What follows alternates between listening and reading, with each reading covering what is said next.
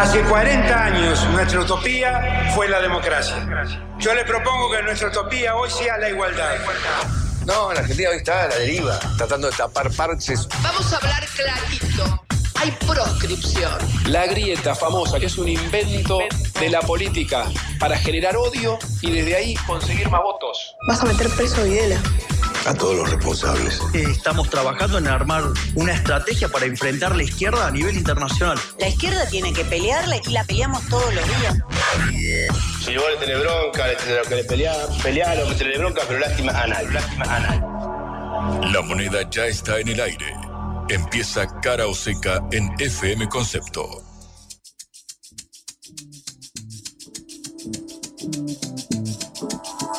Hola, ¿qué tal? Buen comienzo de semana este lunes 5 de febrero. Ya Buenos Aires empieza a retomar su calor habitual humano y pegadizo y humedizo de todos los tipos de calores que se pueden sentir. Estamos en Cara o Seca, esta producción de la Agencia Internacional de Noticias Sputnik. Los saludamos Patricia Lee y Juan Legman.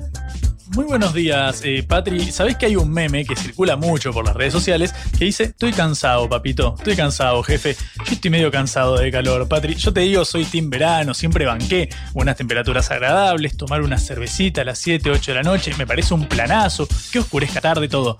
Ahora, si el correlato de eso, si la contracara es tener que bancarme, bancarme más de 30, 35 No, grados de temperatura. 40 grados hoy en un taxi. 42 le marcaba adentro del taxi sin aire acondicionado. Sin aire Eso es acondicionado ya es un. Suicidio. Sí, sí, yo creo que, califica eh, como agravante en ese, en ese caso. Debería un descuento en la, en la tarifa. Podríamos decir que no se puede trabajar en enero y febrero, por ejemplo. Básicamente, básicamente me parece que habría que decretarlo. El país se debería paralizar. ¿Hay tiempo de meterlo en el decreto de necesidad y urgencia? Claro, no sé, en alguno de los dos, pero bueno, ya será para el año que viene, así que por ahora empezamos febrero con toda su carga, porque ya volvieron los jueces, volvieron los escribanos, volvieron los contadores a hacer trámites, los chicos a estudiar, los chicos a prepararse por lo que no rindieron, los de la secundaria, eh, los chicos que tienen que estar en la universidad y ya tienen que empezar a hacer trámites o tienen que ingresar o tienen que rendir materias. Bueno, ya se complicó todo otra vez.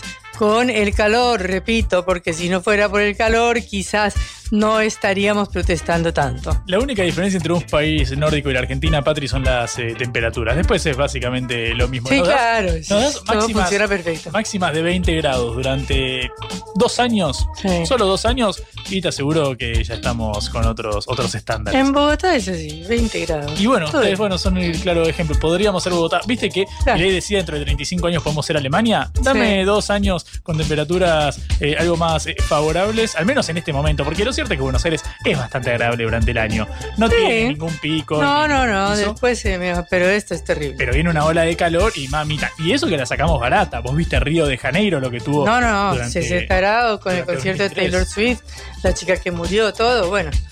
No sé, uno puede siempre encontrar algún consuelo. Y también siempre hay razones para quejarse, Patri. ¿Y para qué estamos en este mundo si no es para quejarnos? A mí Y me gusta ¿no? hacer radio. Está, está buenísimo informar, hacer periodismo, hacer una entrevista, lograr un título, un análisis. Todo buenísimo. Lo mejor es tener un micrófono abierto para poder quejarse, Patri. Claro, y que la gente se queje y que la gente diga lo que piensa y que podamos decir, como dice el título de nuestro programa, cara o seca, es decir, dar todas las opiniones, dar todas las eh, interpretaciones y hablar con libertad de lo que pasa en este movidísimo país desde el punto de vista político, porque ahora nos tenemos que meter con la famosa ley ómnibus que sigue su trámite parlamentario y veremos hasta cuándo nos tiene la bendita ley ómnibus, que ya bajó a la mitad, que aparte de la mitad ya le sacaron un montón de cosas, pero bueno, sigue y sigue y si todo va bien tendría que ir al Senado y si en el Senado va bien tendría que volver a la Cámara, o sea que tenemos para rato. Sí, además uno piensa en las dos caras de la moneda y así como te digo ley Omnibus, te digo decreto de necesidad eh, y urgencia con todo el tira y afloje que ha atravesado a la semana pasada cuando estos senadores de Unión eh, por la Patria del peronismo solicitaban el tratamiento urgente de- del decreto de necesidad y urgencia. Ya transcurrido eh, los, los días contemplados para la formación de la comisión bicameral. Que no está Bueno, claro, justamente por eso, digo, agarremos los de oficio, el pedido a la vicepresidenta, a la titular de la Cámara Alta, Victoria eh, Villarruel, y bueno, todo el río que se despierta ahí, porque lo, lo extravagante de, de toda esta sucesión de novedades, que no da respiro, la verdad, es que tenemos la devaluación. ¡Pum! Tenemos que tratar la ley ómnibus. Tenemos que tratar la ley ómnus. Terminamos, ¡pum! Vamos con el decreto de necesidad de Claro, urgencia. pero el gobierno no tiene ninguna urgencia en que se discute el decreto de necesidad de urgencia porque está vigente. Claro, básicamente hay que hacer tiempo. el 29 de diciembre, así que. Es como el entrenador que pide un minuto, ¿viste? Ahí para frenar Sí. la inercia del partido. Ahí Mm. en básquet te pide un minuto, tranqui, aflojamos un poquito y Mm. después retomamos eh, Por todo. supuesto, no tiene absolutamente ningún interés en que se trate rápido, así que todo esto se nos va en el mes de febrero y en marzo empiezan las sesiones legislativas. Claro, las ordinarias, porque Las que ordinarias. estas extraordinarias que ya un poco son ordinarias. Claro, porque por- sí, caudal. enero y febrero. Efectivamente. No me gustaría tener que ser un, un- un legislador y estar de camisa durante 12 horas en el, en el recinto. Es cierto, son la casta política y todo lo que, que hemos hablado. algo. Pero la verdad es que estar así. Yo me acuerdo cuando estaba en los actos escolares, eh, Patrick, que tenía que estar de camisa y blazer en Mm. Diciembre eh, para la entrega de diplomas y No demás. están en blazer. ya. Yo, estaba, yo en el colegio estaba. Bueno, en el colegio sí digo, en la ya no. cámara. Pero viste, cuando decís. Falta que vayan de ojotas y listo. Yo lo bancaría. eh. Yo, de hecho, hay que, hay que volver a legitimar a la sociedad política con la sociedad civil. Tiene que volver la representación de los eh, representantes con sus representados. Yo me sentiría mucho más identificado con un diputado que cae en hojotas con un vasito de bebida fría con hielito y no sé qué, se pone unos anteojos de sol, no sé qué, un Bueno, así piluso. sucede en muchas partes de Colombia que van de liqui liqui, esta camisa tan linda y elegante Eso me de la costa atlántica. mucho menos tan casta ventilada. que ir con un traje de Bueno. varios miles de dólares. Exactamente. Bueno, esta semana estaremos eh, analizando cómo es comienzos de febrero, estamos comienzos eh, del año realmente, eh, reproduciendo algunas entrevistas muy interesantes, algunos análisis muy interesantes que hemos logrado hacer en este primer eh, mes del año y por supuesto también navegar por la actualidad de, de lo que viene pasando todos los días, pero nos parece una buena oportunidad para recordar a algunos analistas muy buenos que nos han acompañado, para eh, retomar temas internacionales de primera magnitud, como las elecciones en Salvador, recién celebradas ayer, domingo 4, el, la protesta de los agricultores en Francia, las relaciones internacionales de Javier Milei, es decir, tenemos de todo para hablar. Como siempre, Patri, agarren tijeras porque hay mucha tela para cortar en cara o seca, repasando las voces más eh, sobresalientes de estos últimos eh, días, pero claro, todo con vistas al futuro. Claro, todo para comprender lo que empieza a pasar.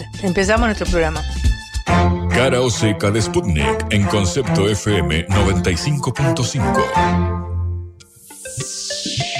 Terminó una semana complicada, empezamos ya la otra semana, lunes 5 de febrero, en donde continúa este trámite alargadísimo de la ley Omnibus o la ley Combi de el presidente Javier Milei, eh, que por supuesto amenaza con llevarse todo el mes otra vez, porque además de la aprobación legislativa general de la Cámara de Representantes, tiene que pasar a la votación en el Senado, donde además de todo se puede, como dijimos ya antes, eh, devolver los proyectos o las partes o los incisos o lo que sea que corrige al Senado para que lo vuelva a discutir en la Cámara de Representantes y así termine saliendo la ley. Eh, más allá de dedicarnos a una eh, puntualización de los aspectos de la ley, que, de los cuales ya hemos hablado muchísimo, eh, la cuestión sería eh, hacer un balance de este arranque eh, bastante accidentado del gobierno de Javier Milei, quizás por inexperiencia propiamente, en segundo lugar por su falta de representación parlamentaria, tiene 37, 38 diputados, en tercer lugar porque no tiene gobernadores, por lo tanto tiene que apoyarse en las bases del PRO, que es el Partido Propuesta Republicana de Mauricio Macri y de Patricia Bullrich, tal como se suponía que iba a ser después de las eh, elecciones generales de octubre, en las cuales, por supuesto, Javier Milei salió en un sorprendente eh, 30% de los votos eh, y dejando desplazando a Patricia Bullrich, que quedó atrás de todo y que después se sumó al gobierno a pesar de todas las eh, agravios, a pesar de que le había dicho que era una guerrillera que ponía bombas en los jardines de infantes, de todo, pero eso ya va para la psicología personal de cada uno. De cualquier manera, el bloque que apoya incondicionalmente a Miguel es el a, Milei es el bloque del PRO, eh, con esta oposición oficialista, que no se sabe si es oposición o es oficialismo, porque de última le está salvando las papas al gobierno de Milei, encabezada por el bloque de Miguel Ángel Pichetto, que es un bloque también de lo más eh, variopinto, porque incluye desde el gen de Margarita Stolbizer hasta diputados socialistas y que al final de cuentas no siempre termina votando todo igual. Pero de cualquier manera, Pichetto es un, un, representante del establishment, es una persona que juega un papel en el Congreso muy importante para ordenar, para organizar, para decir qué entra, para decir qué sale y es, yo diría que una ayuda inestimable de Javier Milei más que un dirigente de la oposición. Pero bueno, tenemos el fenómeno de dos oposiciones. Una oposición que es el Unión por la Patria, y la izquierda, que no votan absolutamente nada y que son absolutamente radicales y cerrados frente al gobierno, y una oposición oficialista o dialoguista que le vota, pero que se ha convertido en el principal incordio de, de Milei, porque ha tenido que ir negociando con cada uno de estos bloques opositores, con posturas algunas veces muy duras, como la de Facundo Manes, el neurólogo, eh, director de la, ahora diputado, eh, director de la Fundación Favaloro, la, famosísima institución médica argentina, y que ha dicho que, por ejemplo, que no votó las facultades, la delegación de facultades extraordinarias uh, del presidente Milei en la Cámara. De manera que tenemos eh, una dis, una ¿cómo se diría? Una división de la oposición que es lo que permite de últimas que pasen algunos de los proyectos fundamentales de mi ley, si bien ha tenido que ceder y recortar y dejar la ley en la mitad, pero de cualquier manera eh, tiene la aprobación de facultades extraordinarias por un año, lo cual le va a permitir legislar en materia económica, eh, financiera, fiscal, eh, de emergencias de seguridad, sanitarias, etcétera, eh, y entonces le da un amplio margen al gobierno para lograr sacar por la vía de los decretos lo que no logró sacar por la vía parlamentaria. Y todavía falta el trámite del decreto de necesidad de urgencia que está vigente, recordémoslo, desde el 29 de diciembre y que veremos cuándo se termina de tratar porque ya el primero de marzo enganchamos con las sesiones ordinarias. Escucharemos el primer discurso de Milei como presidente electo. De manera que más que puntualizar en qué temas eh, hay una dificultad de qué temas se pueden aprobar, qué temas no se pueden aprobar, qué temas puede el Senado aprobar, cuáles devolver, etcétera, etcétera, eh, es conveniente iniciar este comienzo de semana que también va a ser una semana bastante, bastante movida en materia política y ojalá un poco menos calurosa, aunque con tormentas, según nos anuncian.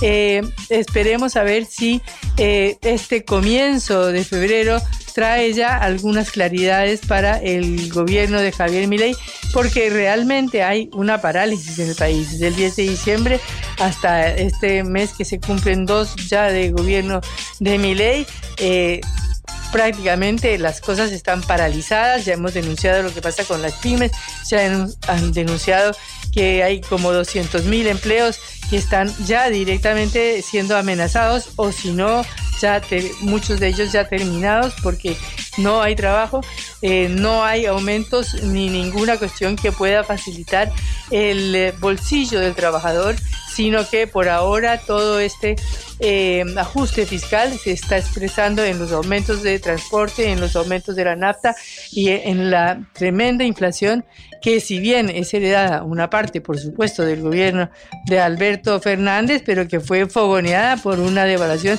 del 100% en diciembre, que llevó a una devaluación, a una inflación de 25% en diciembre. Eh, esperamos la cifra de enero, pero sabemos que entre los dos meses las cosas subieron un 50%, o sea, una barbaridad que está afectando a todas las familias argentinas. Esperemos ver cómo continúa entonces esta semana el debate parlamentario eh, y si hay algún alivio en esta situación económica, aunque no lo parece. De cualquier manera, eh, ya empezamos esta segunda semana de febrero y esperaremos los resultados que nos traiga el Congreso fundamentalmente esta semana. Cara o seca en Concepto FM 95.5.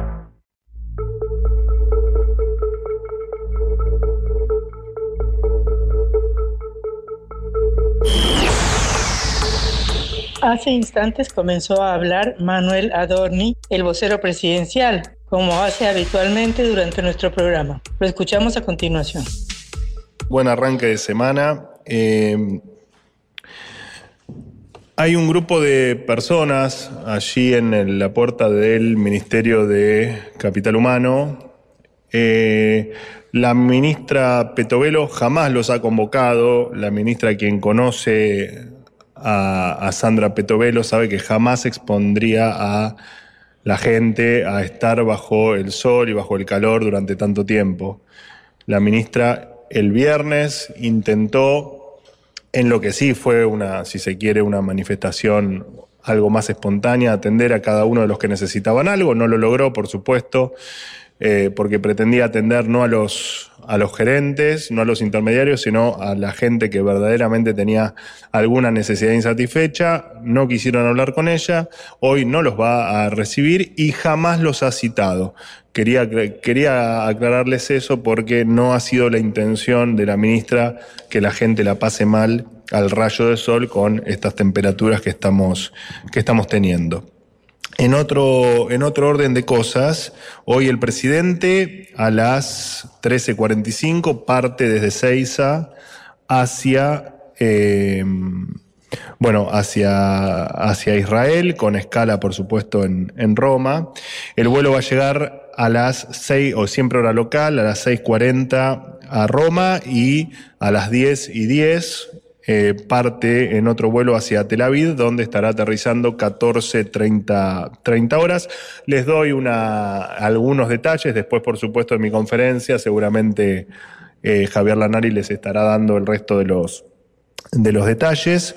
Eh, en el primer día el presidente va a visitar el Muro de los Lamentos a las 16 horas 45 minutos y va a tener un encuentro con el presidente del eh, Estado de Israel, Isaac Herzog, a las 18 horas. Y el mismo miércoles 7 el presidente va a mantener encuentros con empresarios eh, con el primer ministro del Estado de Israel y ese mismo día va a visitar el Museo, el museo del Holocausto. Luego les iré transmitiendo el resto del itinerario. En cuanto a la comitiva que viaja a Israel, se encuentra por supuesto el presidente de la Nación, la ministra de Relaciones Exteriores, Diana Mondino, la secretaria general de la presidencia, Karina Milei, y el embajador designado ante el Estado de Israel, Rabino Axel Wanish. En cuanto a la eh, comitiva oficial que va a ir a Roma, el presidente de la Nación, por supuesto, la ministra de Relaciones Exteriores, Diana Mondino, el ministro del Interior, Guillermo Francos, la ministra de Capital Humano, Sandra Petovelo, la secretaria general de la Presidencia, Karina Milei, el secretario de Culto, Francisco Sánchez, y el embajador designado ante el Estado de Israel, Rabino Axel Wanish. Eh, hasta aquí lo que tengo para contarles. Repito, el resto de, los detalles no tiene mucho sentido que se los vaya enumerando en esta conferencia, pero en un rato más se los van a estar, se, lo van, se los van a estar haciendo llegar. Eh, así que bueno, quedo abierto para las, las preguntas. Gracias. Cara o seca.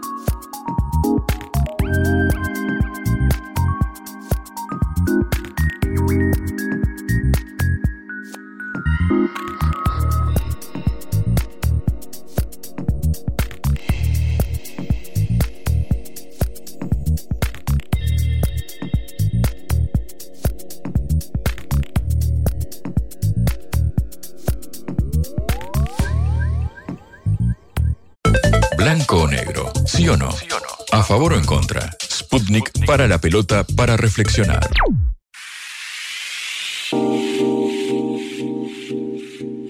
Continúan las protestas de los agricultores franceses. Ya hemos eh, mencionado varias veces este tema. Eh, sabemos que si la agricultura antes representaba el 18% del Producto Interno Bruto francés, ahora representa solo el 2%. Por supuesto que seguimos comiendo queso brie con una alegría enorme, queso azul y tomando champaña de verdad y vinos de Burdeos. Pero todo esto que es la flor innata de la producción agrícola francesa que es tan valorada en el mundo, se ha visto muy golpeado y muy afectado por el ingreso de todos los productos que vienen del este de Europa o de los países árabes como los pollos y muchísimas otras eh, verduras y frutas que afectan completamente a los agricultores franceses que no son ningunos nenes de pecho, sino que se enojan mucho y se ponen muy bravos. Ya hemos dicho que ni siquiera en Argentina hemos tenido nunca un bloqueo de la ciudad de Buenos Aires por siete, ocho rutas, un bloqueo de mercado central, que lleguen a faltar prohibiciones en, en Buenos Aires y esto sucede en Europa, en uno de los países que nos ponen de ejemplo de cómo funcionan de bien los países europeos. A ello sumado la huelga, por supuesto, de los transportistas y de los ferroviarios alemanes, eh, la huelga más larga de, que se ha producido en Alemania, irrumpiendo todo el tráfico.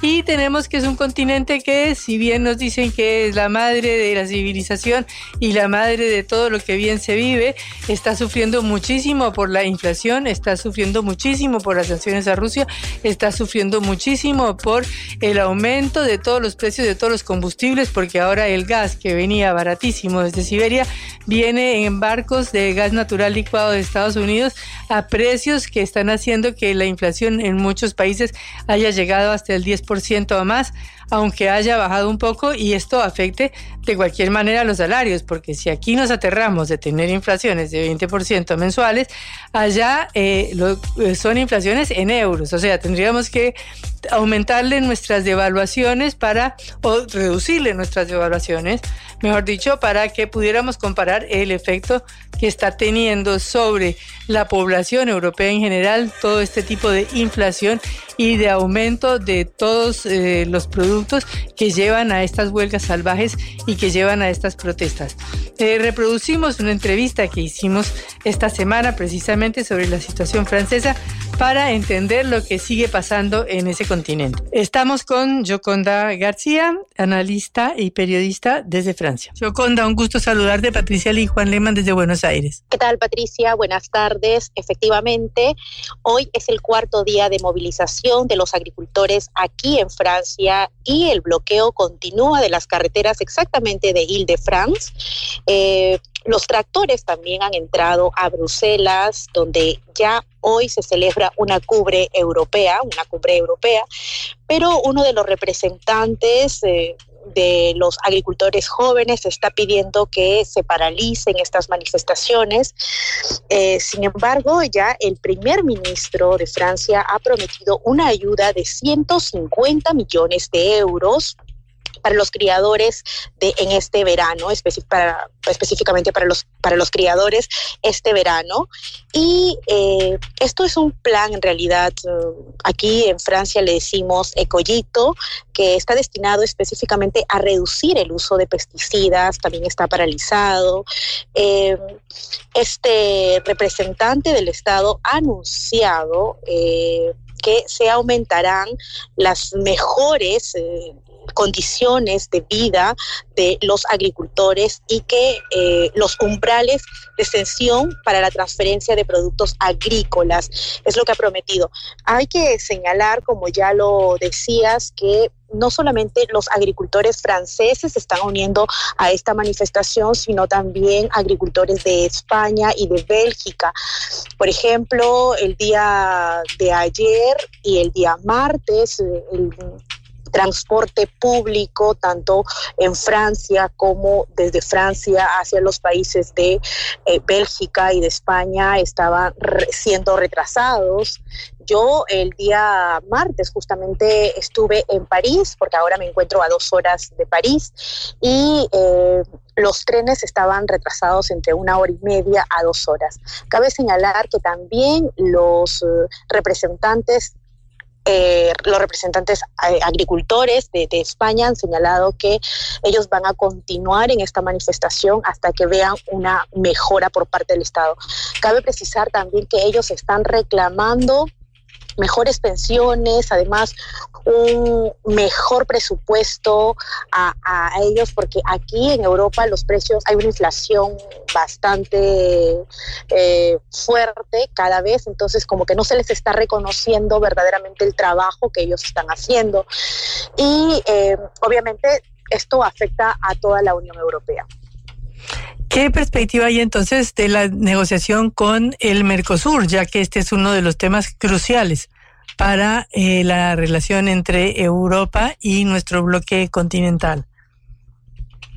En realidad aún no hay nada específico. Lo que sí sabemos, eh, Patricia, es que las autoridades de, de Francia están reuniéndose con algo, o con otras autoridades de, la Unión Europea, pero también con algunos representantes eh, agrícolas. Sin embargo, no hay nada concreto hasta el momento. Es por eso que los bloqueos continúan en diferentes carreteras de, Francia y también de, de Bélgica y España. Bueno, esto para nosotros que somos un país lleno de huelgas y de conflictos es algo bastante novedoso porque realmente parecen mucho más grandes que los eh, parálisis que se provocan acá. No he visto nunca, salvo en el año 2007-2008, cuando fue la gran crisis con el campo, pero que se bloqueen, por ejemplo, todos los accesos a Buenos Aires o al mercado central. Sí, precisamente en Latinoamérica estamos acostumbrados a ver este tipo de manifestaciones y los periodistas también estamos acostumbrados a vivir esta esta adrenalina. Sin embargo, aquí en Francia no es consecutiva, sin embargo sí lo hay pero ahora, por ejemplo, se siente, no solamente se siente en París, Patricia, o en las ciudades principales de Francia o de España y de Bélgica, sino que también se siente en los pueblos, en, las, en las pequeñas ciudades, y no solamente con el transporte público, sino también incluso con la paralización de, o con el, el cierre de muchas tiendas en diferentes ciudades de Francia, ¿no? Y esto está generando además una eh, una reducción de, de, economía, o sea, no se está moviendo el dinero, la gente está incluso prefiriendo viajar a otros destinos de Europa y no a estos países porque, como ya te explicaba, los trenes están... Eh, están siendo retrasados. ¿no? Tengamos en cuenta que todavía no han cerrado ningún aeropuerto hasta el momento, no se ha reportado, pero sí los agricultores han estado muy cerca incluso del eh, aeropuerto Charles Gaulle, que es el aeropuerto principal de Francia y es una de las... Eh, uno de los problemas que obviamente todos estamos aquí como que qué va a pasar, ¿no? Eh, bueno, y aparte esto se une al problema de Alemania que no sé si manejas en tu información, pero que también ha provocado una la huelga más larga eh, de los eh, ferrocarriles alemanes, paralizando el tráfico, el transporte y el comercio de todo el país, ¿no? exactamente, sí, por supuesto. Ellos, o sea, es como toda una comunidad la que se ha levantado, la que está en protesta ahora mismo. No solamente son los agricultores, sino también son los criadores de animales, también son las personas que se dedican a esto de los tractores, o sea, los conductores específicamente, y es casi en los principales países de, la Unión Europea por el momento. No sabemos si otros países se unirán a esta manifestación que ya lleva cuatro días y que por supuesto se siente, ¿no? Eh, bueno, ¿qué medidas eh, fuera de las que ya anunciaste ha propuesto el em, presidente em, Emmanuel Macron, que aparentemente se apoya mucho en su nuevo y joven primer ministro, ¿no? Pero no se sabe bien hasta qué punto hay una negociación en curso o no con los eh, que protestan.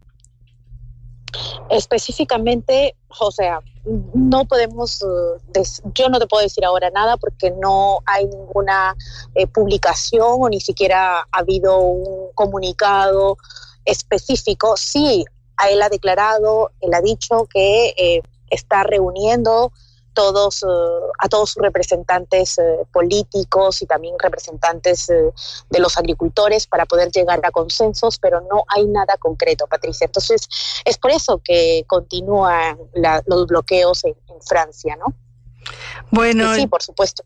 yo con... ¿Ah? Sí, decime. Sí, decía, y ese es como que el primer ministro el que está intentando anunciar ciertos, ciertas medidas pero no hay nada que les convence a los agricultores todavía, pese a que ha señalado que son 150 millones de euros que se les va a destinar a este grupo de personas a partir de este verano que empieza en junio, pero aún así no es, eh, eh, no, no es mm, tan importante para los agricultores que les den 150 millones, no es suficiente, ellos están reclamando aún más.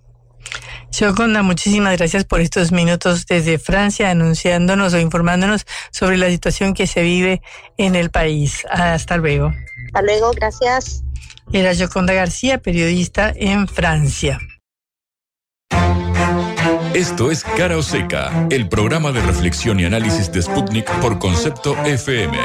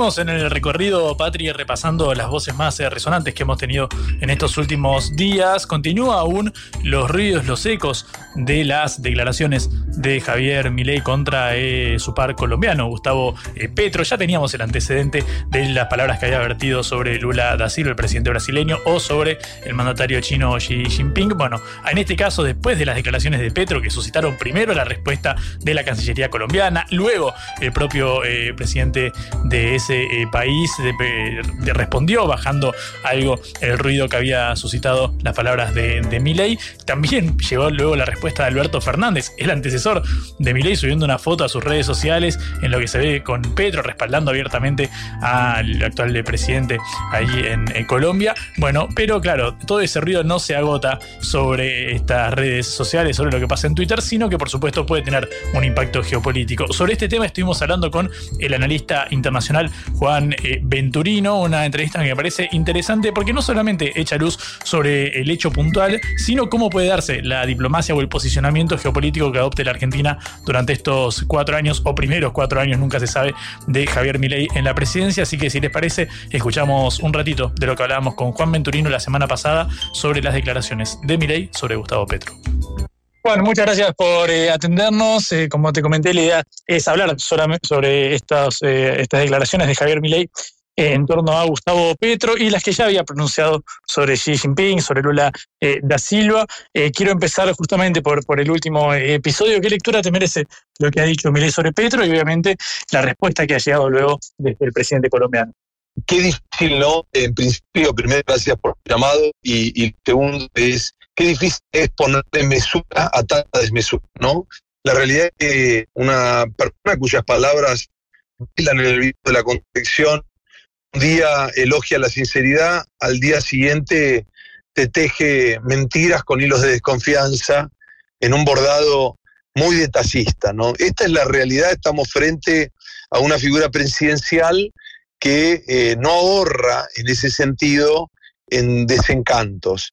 Lo cierto es que eh, independientemente de su desconocimiento de las relaciones internacionales, claramente no hay un equipo que lo esté asesorando. La Argentina y cualquier país que se precie de su seriedad frente a este tipo de declaraciones debería primero enviar una consulta al Ministerio de Relaciones Exteriores y en todo caso, si hay algún presidente que no le cae en gracia, debería ser más moderado en las formas. Esto es si la Argentina tuviera un presidente serio.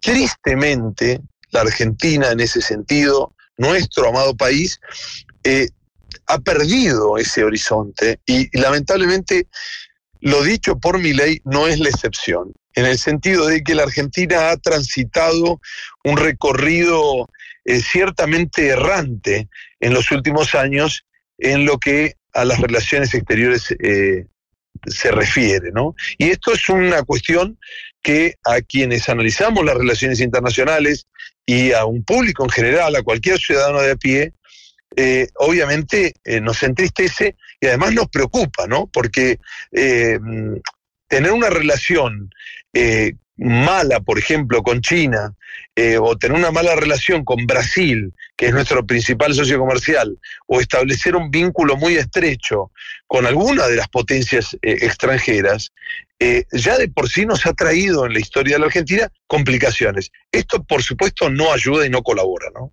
En ese marco, eh, Juan, a la luz de lo que ha sucedido antes en las otras experiencias que, mencionábamos, ¿cómo crees que repercute esto en el posicionamiento internacional de, nuestro país? Bueno, eh, también tristemente tengo que decirte que fuera nos conocen, saben que la Argentina hoy te dice A y dentro de un año y medio te dice B y en tres años te dice C. Esto, en ese sentido, a nosotros nos deja mal parados. Por supuesto que igual hay relaciones que van a trascender estos vínculos y estos dichos, eh, porque entienden que los argentinos no son sus representantes nada más, que hay una, Argentina que insisto, y una institucionalidad que trasciende eh, a estos dichos. Digo, las personas que trabajan en el servicio del comercio exterior, de las relaciones internacionales, las que tienen vínculos bilaterales estrechos, por ejemplo, con nuestro hermano país Brasil, eh, la realidad es que entienden que esto, por supuesto, no les agrada, no lo festejan, pero que no va a cambiar eh, un vínculo comercial, por ejemplo, el que tenemos nosotros en términos de eh, intercambio a la hora no solo de, lo que es la agroindustria, sino, por ejemplo, el intercambio comercial que hacemos en términos de repuestos de autos, de autos terminados, que tanto Brasil produce y vende en la Argentina, como en algunos casos nosotros le vendemos a Brasil. Digo, la realidad es que hoy la balanza comercial eh, no favorece a la Argentina, pero digo, no va a cambiar demasiado los dichos, por ejemplo, de que ha hecho Milei sobre el presidente actual Lula da Silva de Brasil. ¿no? Digo, esto eh, en lo profundo no cambia. Por supuesto, incomoda, no ayuda, digo, pero, eh, y nos trae estos cortocircuitos, por ejemplo, lo que pasó con China recientemente, que con las cosas que ha dicho, eh, ha mostrado su malestar China, y que después, obviamente, a los 15 minutos se tuvo que contradecir y decir que en realidad no había dicho lo que había dicho. Esto es lo que está pasando hoy, no nos toman en serio, ¿no? Y lo digo con un profundo dolor. Juan, eh, justamente a la luz de, estas, este, de, este, panorama que, que pintas, eh, quiero ir directamente a cómo se han visto eh, afectados quizás el posicionamiento argentino ya a nivel continental, porque bueno, esta declaración es la segunda, un mandatario latinoamericano, primero la de Lula de Ciro que mencionabas, ahora la de Petro. ¿Cómo crees que queda parada Argentina, pero en el estricto ámbito regional? Bueno, la realidad es que en, los miran con, obviamente, con mucha preocupación. En las segundas líneas y terceras líneas de gente que ha estudiado, que se ha capacitado, que tiene experiencia, que es profesional, por supuesto, no salen de, esa sorpresa, pero entienden también que esa relación eh, no debería eh, afectarse profundamente porque insisto, lo que han dicho de, Petro, que por supuesto es ofensivo, el vínculo que la Argentina tiene con el resto de los países en la región y, la labor que ha hecho, digo, hablamos de eso, ah, de, organismos multilaterales, de la función que ha hecho, hoy la Argentina no le está yendo bien en términos aeronáuticos, digamos, porque ha tenido problemas, pero eh, ha, sido reconocida en la organización internacional en lo que eso refiere, por su labor, por su eh, trabajo inclaudicable, por su expertise eh, y por la experiencia que ha brindado no solo al mundo, sino principalmente a los países de la región, que por supuesto por ahí en ese ámbito venían un poco más rezagados. Digo, la Argentina en ese sentido eh, va a salir indemne, pero sí nosotros, los argentinos, deberíamos repensar y habría que explicarles a cada mandatario que existen políticas de Estado y que deberían ser mucho más cuidadosos con sus dichos, porque por supuesto afecta, ¿no? Claramente afecta. Digo, a la hora de organizarnos eh, en algún espacio regional, van a decir, ¿cuál es la Argentina con la que estamos hablando? ¿La que ayer celebraba esto? ¿La de hoy que dice estas estupideces, estas sandeces? ¿Con qué Argentina estamos hablando? Esto, obviamente, espero que de cara a los próximos años eh, se encare de una manera mucho más seria eh, y no de, con estas audacias y con estos, eh, no quería usar la palabra payasos de turno, ¿no? pero sí complicaciones que nos traen, estos vaivenes que nos traen a la Argentina, que por supuesto, insisto, no ayudan. Juan, la última pregunta centrada en el impacto inmediato. Vos dijiste que en el corto plazo, en el largo plazo, Argentina va a ser indemne. En el corto plazo, ¿qué podemos esperar de los efectos concretos de esto? Bueno, vamos a tener, tener que seguir, va a haber una, eh, una institución, digamos, encargada de seguir pidiendo disculpas, de explicar que de alguna manera eh, lo dicho por el mandatario no, no está relacionado, si bien somos una república presidencialista, eh, no es la, unicidad de las voces, sino es una voz entre las tantas que hay en la Argentina y que efectivamente por ahí falló el asesoramiento, ¿no? Insisto en ese punto, habrá que ir a, recoger el guante y explicar que eh, las estupideces que fueron dichas, digamos, eh, fueron sacadas de contexto, porque no le conviene a la Argentina eh, llevarse mal en la región, e insisto, ¿no? Echa por tierra trabajos que se han hecho y que efectivamente han tenido que ver con eh, fortalecer, por ejemplo, las democracias en la región, eh, buscar la institucionalidad en ese sentido.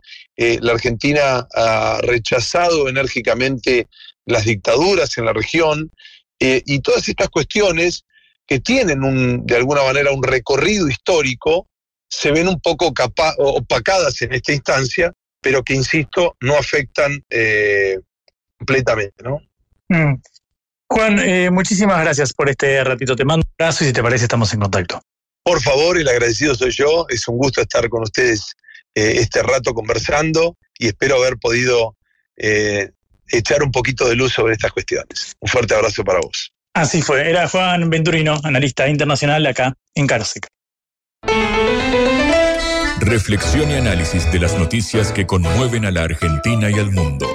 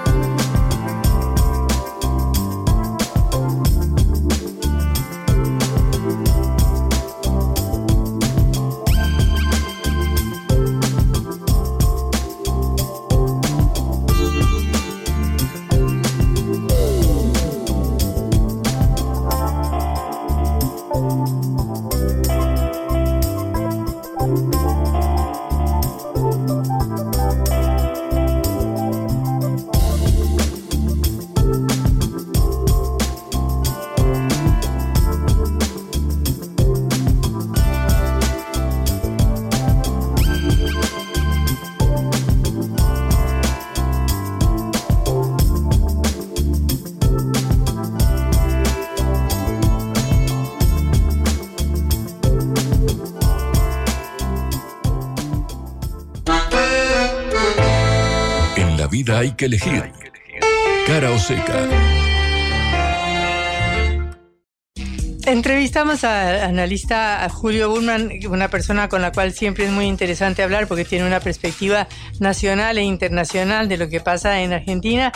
Antes, esto fue antes de fue este jueves eh, de la semana pasada, de primero de febrero, eh, y, pero su análisis trasciende porque su análisis es, va más allá de la coyuntura y de qué artículo se terminó votando en la ley Omnibus para hacernos un análisis de lo que ha sido el gobierno de Miley y una, una perspectiva de este gobierno que recién lleva dos meses. Sí, además lo interesante acá en la lectura de, Burman de lo que estuvimos eh, conversando es que como placas tectónicas son movimientos muy lentos los que se dan en las coaliciones del Parlamento. Por ejemplo, uno piensa en la Unión Cívica Radical, algo por lo que le preguntamos a Burman, pero ¿qué papel va a tener la, la UCR, el Partido Centenario? ¿Va a ser el ala más colaboracionista con el gobierno, así como lo puede ser el PRO, o va a tener un posicionamiento ligado al del presidente del partido, Martín Lustó, o a Facundo Manes, el diputado que dio un discurso bueno, lo escuchamos, lo pasamos cara o seca, efectivamente, un discurso abiertamente eh, opositor cuando fue su momento de, hablar ahí. Sí, porque tiene que votar facultades extraordinarias. Claro, bueno, por eso. Entonces, la pregunta es: ¿puede haber un quiebre ahí, una ruptura? Porque parecieran ser alas bastante distintas, al menos en su posicionamiento. Así que también estuvimos hablando de esto con Julio Burman. Los invitamos a escuchar la entrevista. Estamos con el analista Julio Bullman para ver cómo está viendo esta situación en el Congreso. Julio, un gusto saludarte, Patricia Lee y Juan Lehmann desde Cara Oseca. Hola, ¿cómo les va? Eh, bueno, bien, gracias, pero pendientes de todo lo que está pasando y queríamos saber cuál es tu opinión. Bueno, coincido con algunas cosas que decías, o sea, eh, este es un proyecto que tenemos todavía una gran incertidumbre eh, acerca de cuáles son sus contenidos finales, lo cual eh, limita mucho el análisis que uno pueda llegar a hacer.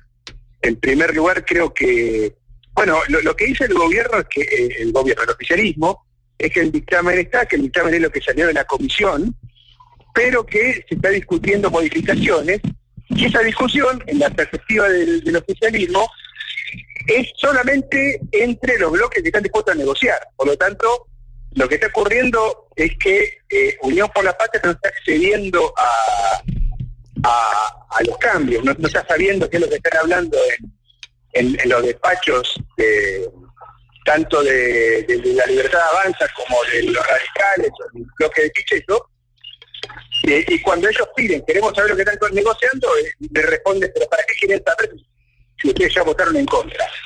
Eh, por lo tanto, eh, es algo que, si bien no es inusual esto que está pasando, porque muchas veces pasa lo mismo, cuando están negociando entre los que negocian, entre comillas, los que están dispuestos a no negociar quedan afuera, pero bueno, esta vez cobra más relevancia este, este mecanismo medio informal porque la ley que se discute es muy importante, ¿no? Por lo tanto, yo da la impresión que algún tipo de ley va a salir, lo que no sabemos es cuál. Justamente a raíz de, esto que, que, marcás, quiero preguntarte por el rol que crees que empieza a desempeñar eh, la Unión Cívica Radical y el bloque de Miguel Ángel Pichetto Hacemos Coalición Federal, la llamada oposición dialoguista, si bien por supuesto hay dos, tres legisladores de este último espacio que ya se manifestaron en contra, sobre todo los, socialistas que no van a acompañar el proyecto, pero ¿cómo crees que quedan parados de cara a quienes los pusieron en ese lugar eh, mediante las urnas? Mira, eh, yo creo que lo que está pasando es que eh, todos los bloques que no sean Unión por la Patria eh, son potencialmente colaboradores del gobierno, porque mm, es como que tenemos una, base de sustentación que es la libertad avanza más el pro más duro, pero todo lo demás de alguna forma pueden participar de las negociaciones. Eso es un poco lo que está dejando como lección esta negociación, ¿no? Eh, Unión por la Patria, bueno, más de frente izquierda, que son poquitos, está completamente en contra, eh, pero el resto puede negociar parcialmente, ¿no? Es como que hubiera dos oposiciones, una oposición eh, frontal y una oposición que negocia, y creo que los radicales en su conjunto están en la posición que negocia, porque si son los que...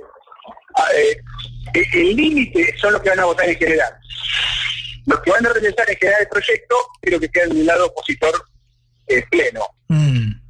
En, y, en ese caso, viendo lo que ha sucedido, por ejemplo, con las eh, manifestantes, las militantes de la Unión Cívica Radical que estaban apostadas ayer frente al Congreso cantando el himno, se las llevaron detenidas, de hecho hubo bastante revuelo. La propia Unión Cívica Radical lanzó un comunicado exigiendo su, inmediata liberación, que ya fue concretada en horas de, la mañana eh, de hoy. ¿No crees que hay cierto contraste entre lo que sucede dentro del recinto y lo que pareciera haber expresado la UCR, por ejemplo, en su conducción? El presidente Martín Lustó, que se manifestó con un perfil mucho más opositor al gobierno que lo que está haciendo su propio partido adentro del Congreso. Nos vamos a enterar esta semana, Juan. Yo creo que sí, eh, pero esto viene pasando con muchos en la política que tiene los últimos días, ¿no? Que se manifiestan eh, muy eh, opositores en la retórica, pero después se comportan no tanto.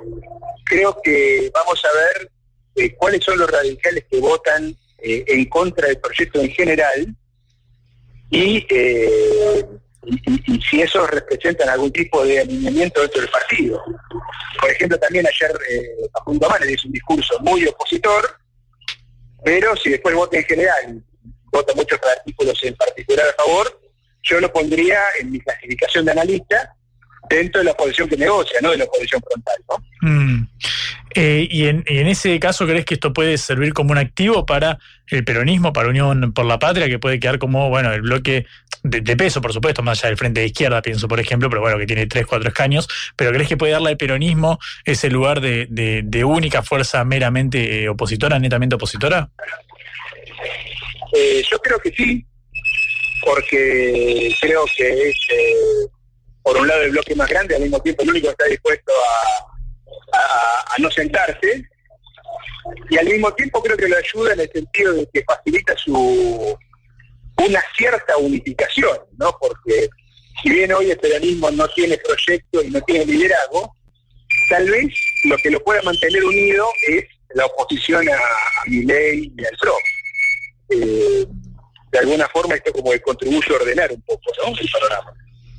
Entonces, ¿qué quedaría del proyecto? Porque entendemos que se eliminó eh, lo de las modificaciones al Fondo de Sustentabilidad del ANSES, que pretendía el gobierno que pasaran al Tesoro para poder eh, utilizar esos fondos.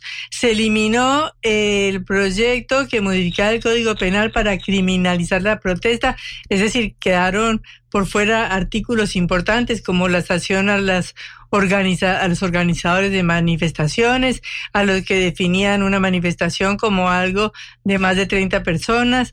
Eh, al principio era de tres personas nomás. Bueno, ¿qué pasa entonces? ¿Qué queda? ¿Cuál es la sustancia de lo que queda?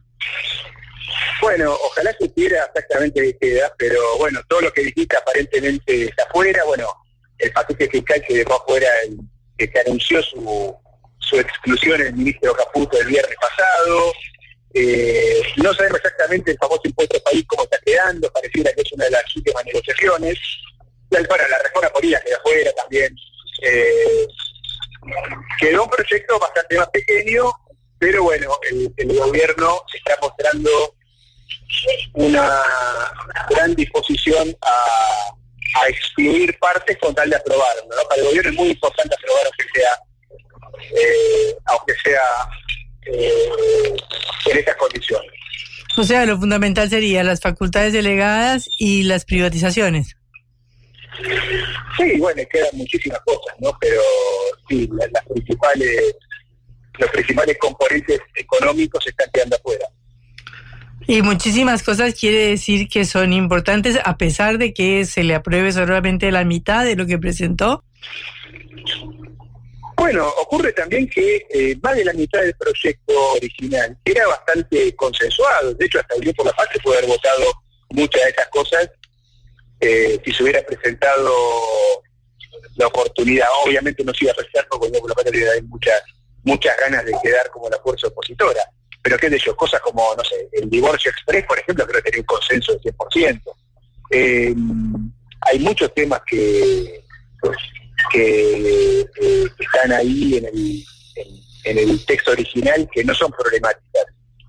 Pero hay que decirlo también, la mayor parte de lo problemático es lo que está puesto en, cuestión, o sea que va a quedar un proyecto que realmente es mucho más pequeño que el original, no solo en tamaño, sino en profundidad.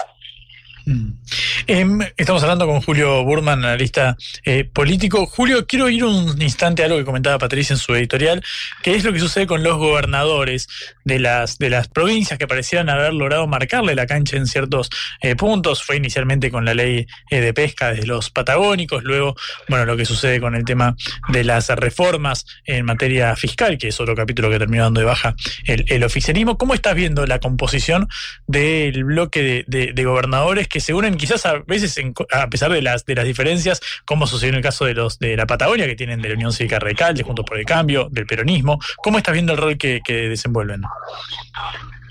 Bueno, lo que está pasando realmente es muy interesante porque acá no hay gobernadores oficialistas, ¿no? Eh, bueno, está- están los gobernadores de Cambiemos, pero tampoco eh, tuvieron un comportamiento mucho más cercano al gobierno que lo de Unión por la Patria, o el peronismo. Por lo tanto, es como que de un lado está el presidente y de otro lado están todos los gobernadores.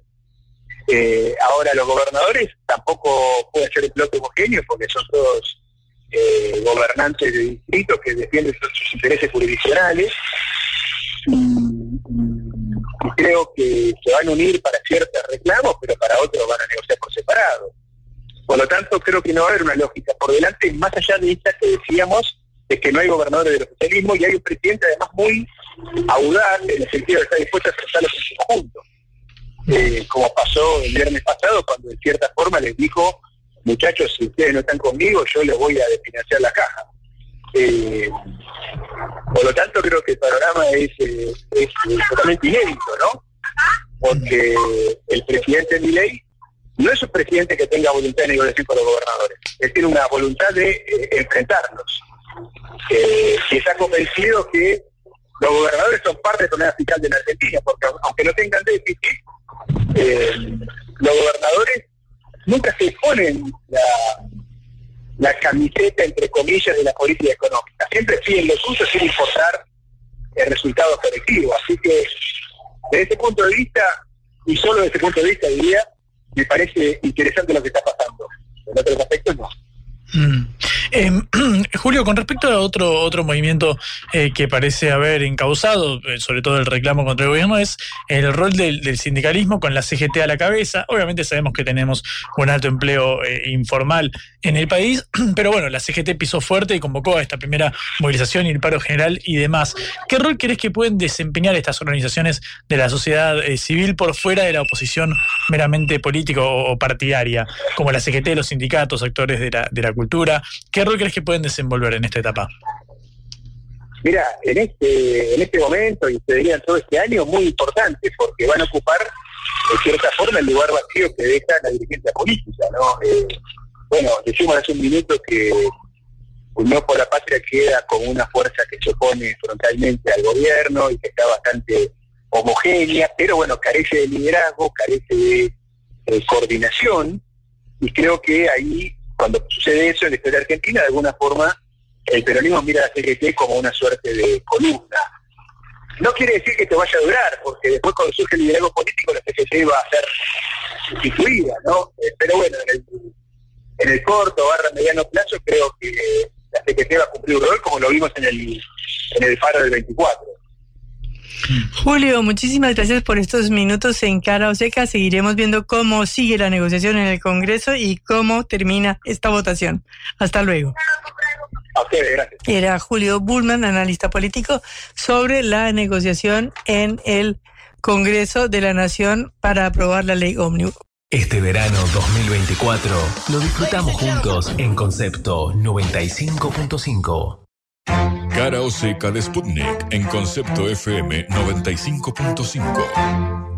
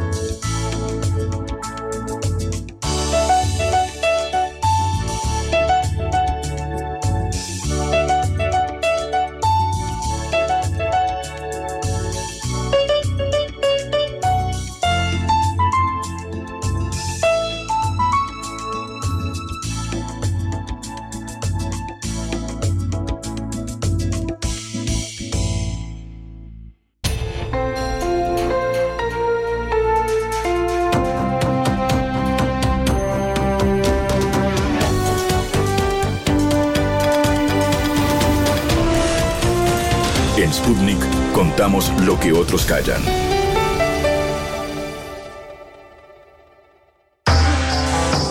La vuelta al mundo en la vuelta a casa.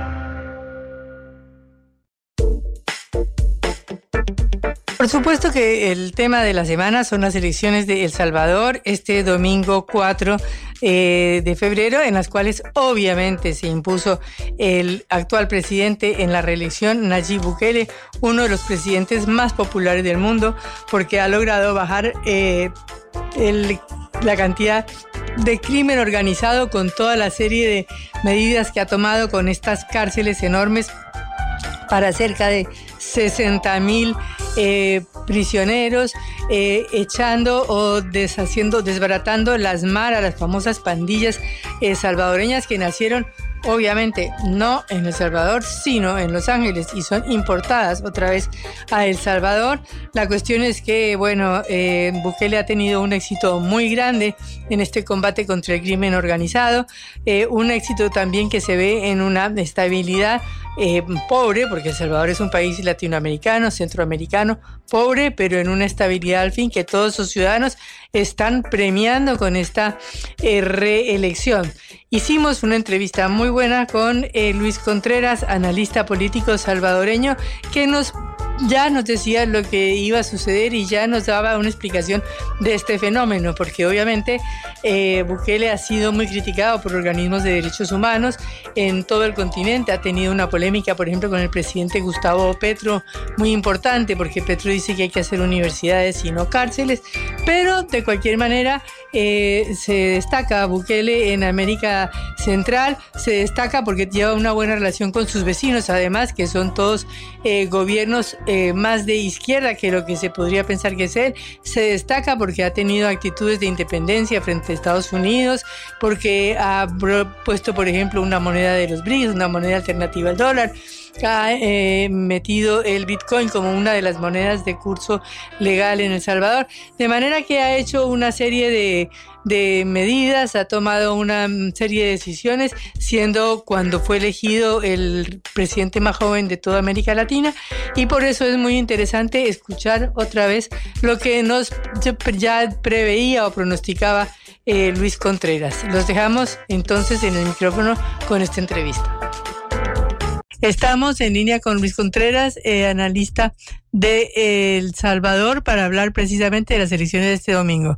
Hola Luis, un gusto saludarlo. Sí, buenos días, un saludo hasta, hasta Argentina, de aquí desde El Salvador. Bueno, Luis, ¿cómo van esas elecciones de este domingo? Sí, indudablemente, como tú lo mencionabas, eh, es más que seguro que el actual presidente logre la reelección eh, con un voto masivo. A eso hay que agregarle un dato importante que es la primera vez también que la, los salvadoreños en el exterior, conocidos como la diáspora, que viven en otros países, pues ya, ya empezaron a votar desde la segunda semana de enero, es decir, eh, a través de vía electrónica. en los gobiernos anteriores se les había básicamente prohibido la votación a los salvadoreños en el exterior. Eh, y este gobierno se les ha facilitado y ese, ese voto masivo se va a sumar al, al, voto de los que vivimos en el país eh, y va a terminar de sepultar básicamente electoralmente la posición política, porque si nos vamos a los números, las últimas encuestas daban un 70.9 de, de, de apoyo a intención del voto presidencial en Nayib Bukele y sus, y sus más cercanos perseguidores un 2.9. Es decir, eh, una diferencia abismal. Eh, los datos están ahí.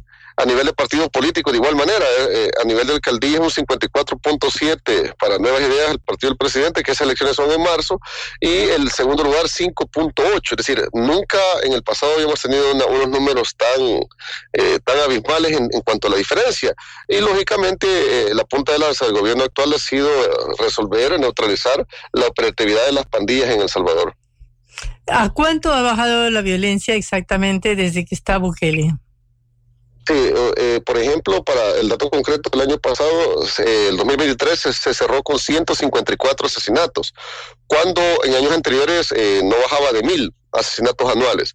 Una tasa, el, el, el gobierno de, de, Bukele recibió eh, una tasa cada, de, de cada 100 mil habitantes del gobierno de izquierda de Salvador Sánchez Serén de 68 asesinatos cada 100 mil habitantes. El 2023 cerró con 2.4 cada 100.000 habitantes, es decir, un dato histórico e impensable en gobiernos anteriores, siendo el país más seguro de Latinoamérica y el segundo después de Canadá, que la tasa de Canadá está actualmente de 2.2. Al ritmo que vamos, se, si, si, logramos en, eh, lo de enero el, los datos de, violencia homicida, eh, El Salvador pasaría a ser el, país más seguro de América a fin de año, eh, con 1.5 asesinatos cada 100.000 habitantes, si se sigue ese ritmo. Yo no dudo que se va a lograr en el aspecto de que las pandillas ya no tienen esos territorios controlados. Hay que mencionar que en seguridad ciudadana se le conoce como estados vacíos a, eso, a esos territorios donde la, los gobiernos en sí no pueden brindar seguridad pública, sea el gobierno que sea, el país que sea, eh, son incapaces de brindar seguridad pública. Y aquí en El Salvador, un país pequeño, las pandillas habían, habían, eh, se habían diseminado a tal grado que si tú ibas a un lugar, te, prendía, te pedían tu documento de identidad, si te veían sospechoso te, desmembraban, te asesinaban. Es decir, era una, era, era una violencia no solamente homicida, sino que también extorsiones a los negocios. Para poner un ejemplo, el sector transporte en el 2018 pagó 18 millones al año de extorsión a las pandillas, solamente el sector transporte.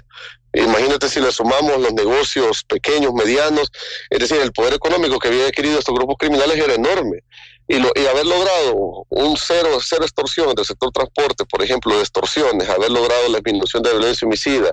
Y otro dato importante también los desplazamientos forzados, que las pandillas forzaban a las, a las personas a irse y, emigrar a, Estados Unidos, eso ha disminuido también. Es decir, que todo eso ha, abonado para que la, la popularidad o apoyo más bien, porque yo siento que popularidad es cuando te refieres a alguien famoso, sin embargo, yo siento cuando es apoyo, es porque realmente van a ejercer el sufragio las personas porque no quieren regresar al pasado, indudablemente.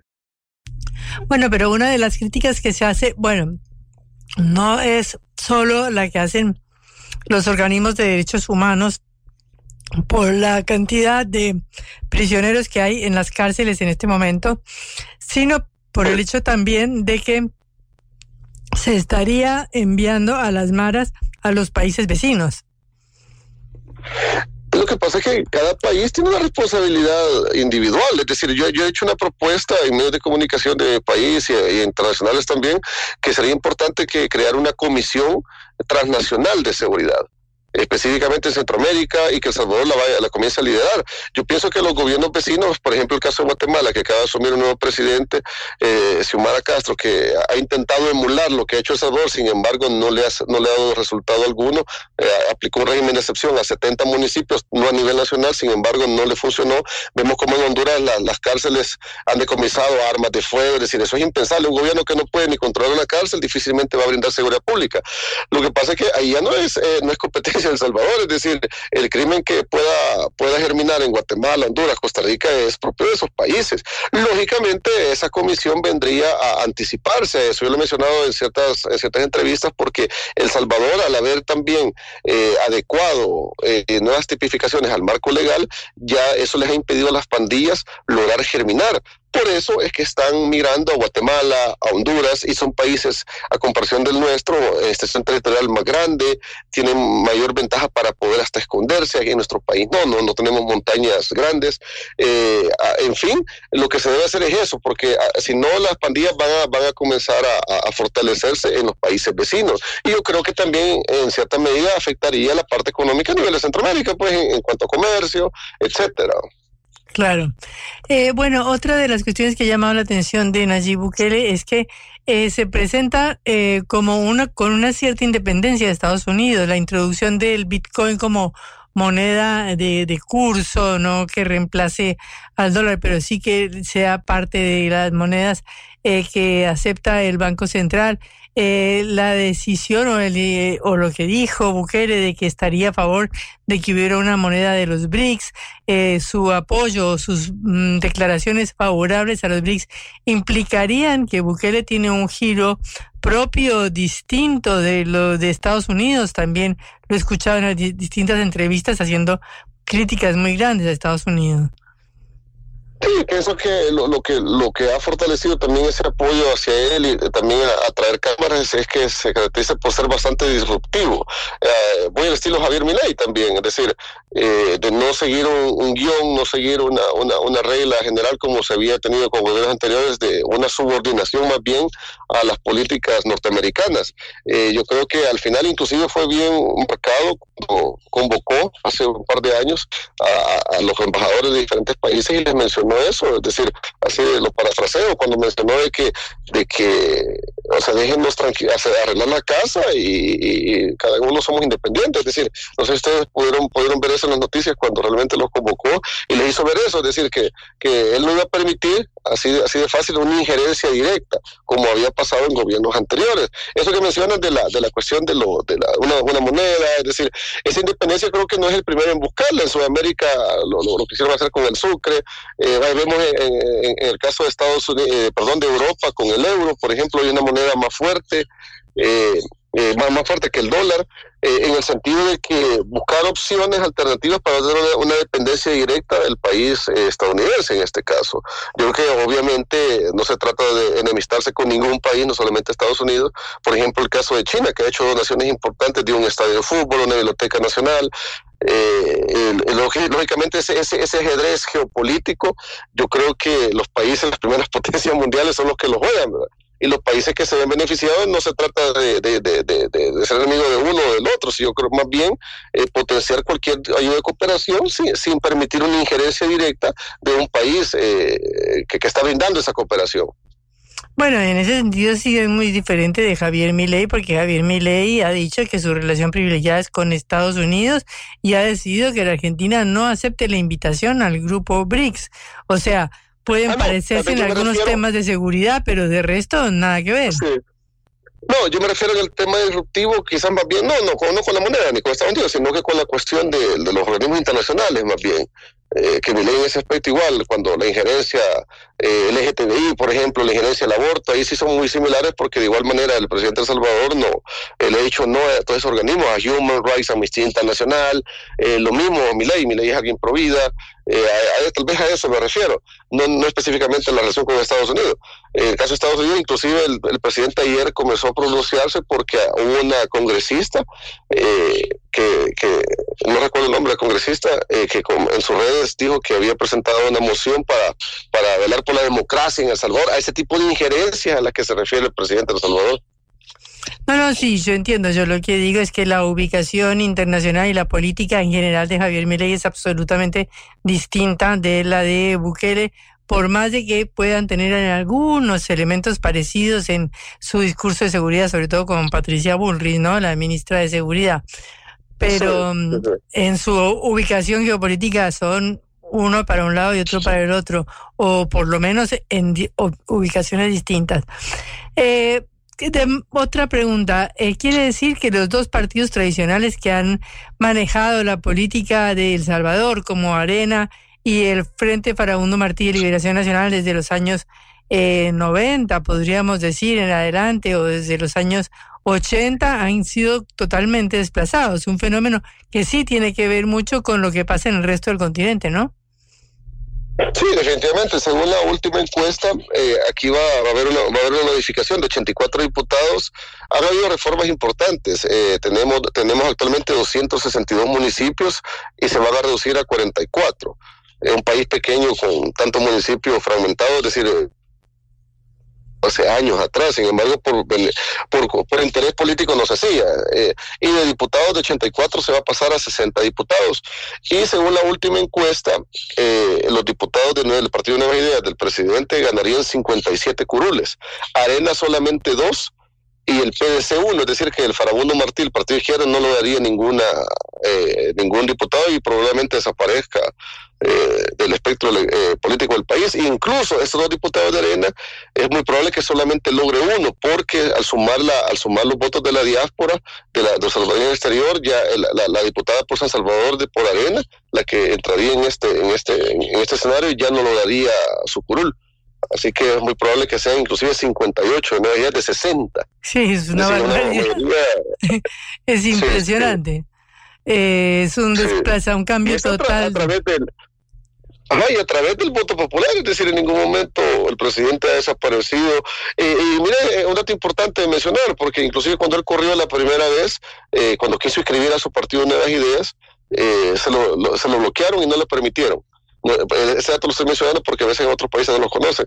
Viene él, respetando eso, se inscribió en un partido que se llamaba Cambio Democrático. Y el Tribunal Supremo Electoral de aquel entonces elimina cambio democrático. Es decir, que la, la, la, la, idea era que él no corriera como, como candidato a presidente.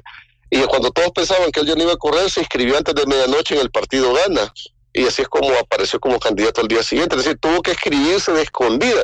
¿Por qué menciono esto? Porque hoy se habla de la dictadura y en ningún momento prohibió a ningún candidato inscribirse o eliminando un partido político. Y por el contrario, en aquel momento lo bloquearon por donde fuera posible para que no fuera candidato y al final terminó ganando la presidencia. Eso fue un escenario eh, interesante porque hoy cuando viene la oposición, por eso es que han disminuido en apoyo popular, por eso que eh, me gusta mencionar esto, porque la gente no cree ese discurso. perdón, en el sentido que no hay una coherencia cuando sabemos que en su momento Arena que, y el Frente, para Mundo Martí, que eran los que tenían a, sus personeros en el Tribunal Supremo Electoral, eran los que buscaron eh, bloquear esa candidatura. Ahora, como han perdido un total apoyo de la población, ahora se apelan a la comunidad internacional, a congresistas estadounidenses que vengan a salvar de la dictadura, y es hasta risible para, para la mayoría de la población. Incluso eh, la otra semana salió una entrevista nuestra también que vinieron de RT, eh, que parece que de Rusia también. Eh, y ellos hicieron un sondeo también en el, centro histórico de San Salvador y toda la gente está contenta con el gobierno. Es decir, eh, al final estos datos de las encuestas, todas, todas, absolutamente todas están en la misma sintonía. Y tú sabes que esos son datos técnicos, puedes decir, ¿cuál es la, la, excusa de la oposición? Que la gente tiene miedo de opinar y que por eso dicen que van a votar por el presidente. Es decir, han caído en una ridiculez que al final eh, este, este domingo, 4 de febrero, se va a terminar de sepultar esa oposición política. Y mira, al final creo que son procesos históricos de cada país. Ya es necesario en El Salvador que tanto Arena como el FMLN, llamémoslo como unas marcas ya no viables electoralmente, desaparezcan y surjan nuevos partidos políticos, porque es importante la pluralidad, es decir, eh, no es sano para una democracia que solo exista un partido único, indudablemente. Sin embargo, que surjan nuevas opciones eh, con nuevos rostros, nuevas propuestas, nuevas ideologías, es decir, pero ya Arena, el FMLN como tal, ya sus gobiernos fueron incapaces de controlar el crimen, por un lado, y a eso agreguémosle que los dos gobiernos de izquierda eh, están asilados en Nicaragua, porque están prófugos de la justicia. De Arena hay un eh, presidente condenado a 10 años por corrupción, el otro también estaba, estaba siendo investigado que falleció, y así sucesivamente. Es decir, esa parte histórica vino a afectar a estos partidos y por eso es que ya no son opción alguna, ni, y, aunque fueran nuevos rostros de diputados, solo el hecho de decir que son de Arena, ya, ya, ya la gente no tiene credibilidad alguna. ¿Y cuál es, para terminar, la relación que se establece con los vecinos? Porque en Nicaragua sigue el gobierno de Daniel Ortega, en em, Guatemala se ha eh, ganado Bernardo Arevalo y en Honduras Sandra Torres, todos de una orientación aparentemente más izquierdista, ¿no?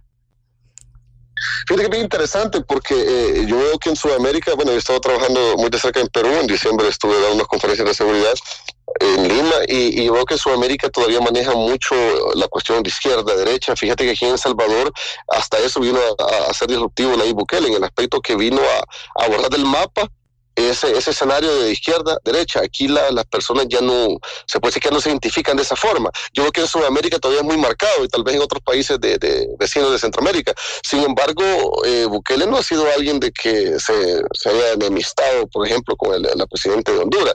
Eh, con, con, Nicaragua sí se aguarda cierta distancia, pero el, el, presidente Ortega lo ha hecho con varios países, no solamente con... Hace poco retiró al embajador, es decir, y en ningún momento ha habido algún, algún encontronazo en medios, en redes, como el, quizás ha sido más, más encontronazos, eh, ustedes lo han visto con el presidente Petro de Colombia, eh, con Bukele.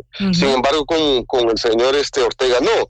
Es decir, es política de haberlo retirado con él y, y, con la parece que en su momento inclusive Mel Mel Zelaya el, el, esposo de la presidenta de Honduras hace un año cuando ella acababa de sumir parece que visitaron El Salvador no sé si se reunieron en casa, lo recibieron en casa presidencial para ver la política de seguridad que querían ellos tratar de morar. Es decir, yo creo que ha habido, ha habido una relación armónica y, y con Ortega no lo considero tampoco que esté, esté en una guerra mediática, no, no he visto que yo recuerde algún algún encontronazo en redes, al contrario, a diferencia de, Petro, que sí, Petro se ha pronunciado en contra, inclusive en su momento Guillermo Lazo, el expresidente ecuatoriano, criticó el régimen de excepción, después él tuvo que implementarlo porque no podía controlar las manifestaciones en Quito, es decir, escupió para arriba, como decimos acá, eh, también Boris en su momento eh, se ha pronunciado porque mira, al final como no dejan de ser políticos, cuando otro político tiene demasiado éxito, y a mí me ha pasado cuando he viajado como salvadoreño, te lo digo, la gente, que es el mejor presidente del mundo.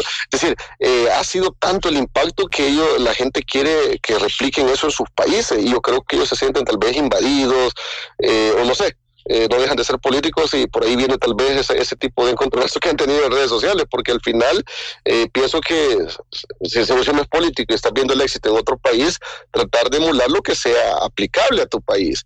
Porque eh, cuando me dicen a veces, me pasó en Perú, cuando me decían, es que la realidad de allá es diferente a la de acá. Es decir, yo sé que hay, hay hábitos, hay culturas distintas, sin embargo, en criminología los delitos de alto impacto, los delitos de oportunidad son los mismos.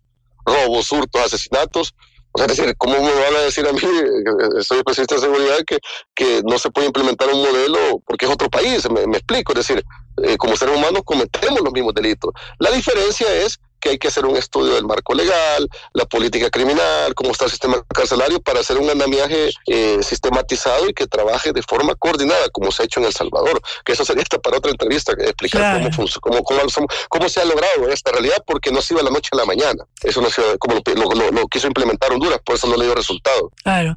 Bueno, Luis, muchísimas gracias por esta comunicación con Caro Seca. Seguiremos eh, con mucha atención los resultados de las elecciones de este próximo domingo. Hasta luego.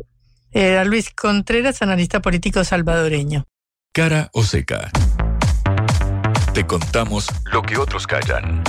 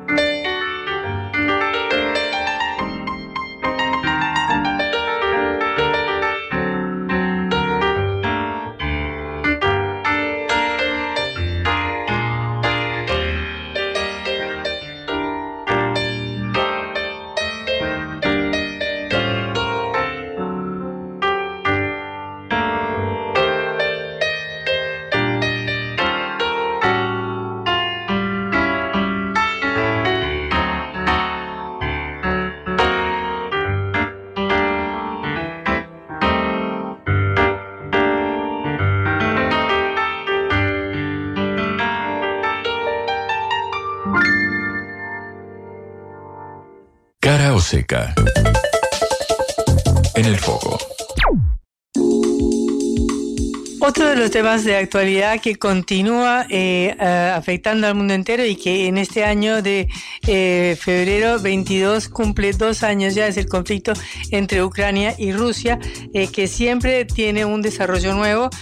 aparentemente hay un estancamiento muy, muy grande de las operaciones ucranianas, una caída de la financiación europea y Estados Unidos, si bien la Unión Europea acaba de aprobar un presupuesto de 50 mil millones de dólares, pero para varios años y sujeto a un montón de condiciones hacia Ucrania, de manera que se esperan en este año algunos desenlaces, si fuera posible, de este conflicto sangriento que es alimentado por la OTAN, por Estados Unidos y por la Unión Europea, eh, sancionando a un país como Rusia en más de 20 mil sanciones, cuando cualquier otro país del mundo tiene 2 mil sanciones, como Siria, como Irán, como Irak, y eh, Rusia las multiplica por 10. Estuvimos hablando el 23 de enero con Marcelo Montes, especialista internacional, y siempre es muy interesante retomar los conceptos de esta entrevista. ¿Cómo estás, Marcelo? Todo bien, gracias por la invitación, Patricia. Bueno, a vos por venir. Eh, decíamos que queríamos actualizar un poco el conflicto de Ucrania. Sabemos que hay elecciones presidenciales ahora en Ucrania. Eh, y, en Rusia. Bueno, sí, exactamente. Así que, bueno, ¿cómo va a tu manera de ver este conflicto? Eh, tenía avisos de empantanamiento sobre fin del año pasado y estas primeras semanas de este año eh, da toda la impresión que habiendo fracasado Zelensky en convocar a lo que se llama el sur global, digamos, ¿no? tanto América Latina como África como Asia, en, en, en sentido de apoyar su causa y aparentemente tensionando la relación también con los países occidentales, en términos de ayuda, necesita ayuda incesante, constante, ayuda militar sobre todo y tecnológica, bueno, aparentemente se está hablando como nunca de una eventual derrota antes de eh, fin de este año, una eventual derrota de Ucrania, por supuesto, ¿no? Eh, si tú observas el, movimiento militar de los últimos días, horas, eh, bueno, los rusos aparentemente han avanzado, eh, hay, baja moral, digamos, en las tropas ucranianas. Se ha descubierto la presencia de soldados franceses, lado ucraniano. Eso complica políticamente la Unión Europea. En fin, parece que, que, los astros se están alineando de una manera importante del lado, del lado de Moscú. Y, y eso, por supuesto, eh, o es, acá hay dos caminos, digamos, o, Rusia avanza más todavía en el campo de batalla y obliga a negociar, o directamente, bueno, avanza incluso sobre Kiev, algo que no era un objetivo inicial de, la operación. Sí, no aparece en ningún lado Seguro. así, digamos. El interés de Rusia parece muy limitado. Muy limitado al sudeste. Al sudeste. Claro. Pero ¿Viste? Se está hablando, se, está hablando un cambio de, mando militar ucraniano, se está hablando que los servicios de seguridad, que están claramente alineados con Estados Unidos y Gran Bretaña, ocupen el, poder de alguna forma, se está hablando de, la eventual radicación de Zelensky en Polonia, en fin, todo, toda una serie de rumores eh, vos sabés que está una guerra propagandística, entonces hay, propaganda de los dos lados, pero bueno, eh, todo esto advierte la, posibilidad de una derrota de Ucrania, ¿no? Eh, se decía, también he leído que Vitaly Klitschko, que es el alcalde de Kiev, ha hecho críticas muy fuertes. Muy fuertes, sí. A Zelensky. Bueno, justamente el panorama electoral da toda la impresión que Zelensky podría ganar, pero bueno, eh, ¿qué significa eso? mayor autoritarismo, ¿no? Es decir, mayor leva, mayor reclutamiento de, ucranianos. Todos hemos visto las, imágenes de ucranianos llevándolos por la fuerza al frente de combate, eh, la gran cantidad de muertos que se ignora oficialmente, ¿no? Eh, y la gran cantidad de, desplazados y refugiados ucranianos fuera del país, ¿no? Tanto en Alemania, como en, Moldavia, los países vecinos, Polonia, por cierto. Y todo esto revela que, bueno, es una guerra que es cada vez más costosa afrontar del lado de Kiev. Y políticamente ya empieza a haber, como decía antes, pase facturas. Lo de Klitschko es un botón más demuestra, ¿no? Sí, yo leía en la revista The Economist precisamente que hay un problema también con la prohibición provisión de armas. Claro. Porque eh, si bien eh, Rusia, eh, digamos, en un principio tenía muchísimas más armas que Ucrania, por supuesto, por su tamaño, eh, ahora resulta que es un poco al revés, porque dice que em, en, la, en, en, lo máximo de la supuesta contraofensiva ucraniana, Sí. en el verano estaba utilizando como 7.000 em, bombas ¿no? de artillería por día, muchísimo más que las rusas, pero que esto ha cambiado. Y desde el mes pasado, mientras que las fuerzas ucranianas han estado eh, racionadas a 2.000 bombas por día, los rusos han disparado cinco veces más que esto. Claro, y claro. que esto es porque, digamos, Euro- la Unión Europea y Estados Unidos eh, con Re- toda la Retasean el apoyo. militar, Exactamente. ¿Cómo lo ves? Sí, eh, mira, un indicador claro de que Ucrania está, bueno, yo no lo hemos hablado la otra visita que, que tuve aquí eh, hace varios meses, el tema de la no cobertura aérea, eh, lo que le ha costado conseguir aviones, ¿no es cierto? Este, el hecho de que use drones, kamikazes, para mm, atacar ciudades de las regiones aledañas de Rusia, Belgorod, Voronezh, eh, en fin, eso te demuestra que, que no tiene con qué, digamos, no tienen con qué. Eh, es decir, esos ataques tienen un, con- un contenido claramente propagandístico para que Occidente de alguna forma, bueno, vea que todavía eh, Ucrania la está peleando, pero todos sabemos que, bueno, el ataque de, antes de ayer sobre el mercado de Donetsk, eh, generando muertos y heridos, bueno, son medidas desesperadas, igual que los actos terroristas que, a lo largo de estos casi dos años de, de guerra ha, ha generado, ¿no? Eh, en el campo de batalla, como tú dices, la contraofensiva fue un fiasco, eh, no avanzaron ni un kilómetro cuadrado, en fin, eh, la guerra está, yo diría, bastante perdida al lado de, Kiev. A pesar de que, bueno, según eh, las cifras que da la revista, bueno, Estados Unidos eh, todavía retiene un paquete de ayuda militar en el Congreso que no ha logrado aprobar. eh, y que lo mismo pasa en la Unión Europea por el veto de Hungría, donde bueno, está Víctor Orbán, que es un líder prorruso y no ha Sí, querido sí, sí. dar su apoyo y tiene que ser con la unanimidad de todos los miembros.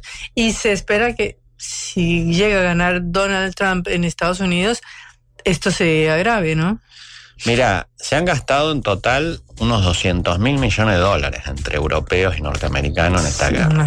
Imagínate cuando eh, cualquier ciudadano europeo escucha esta cifra, dice, hey, ¿por qué Alemania está en recesión? ¿Por qué eh, media Europa está pasándola mal? ¿No es cierto? Los, los agricultores alemanes en las calles, en fin, los franceses.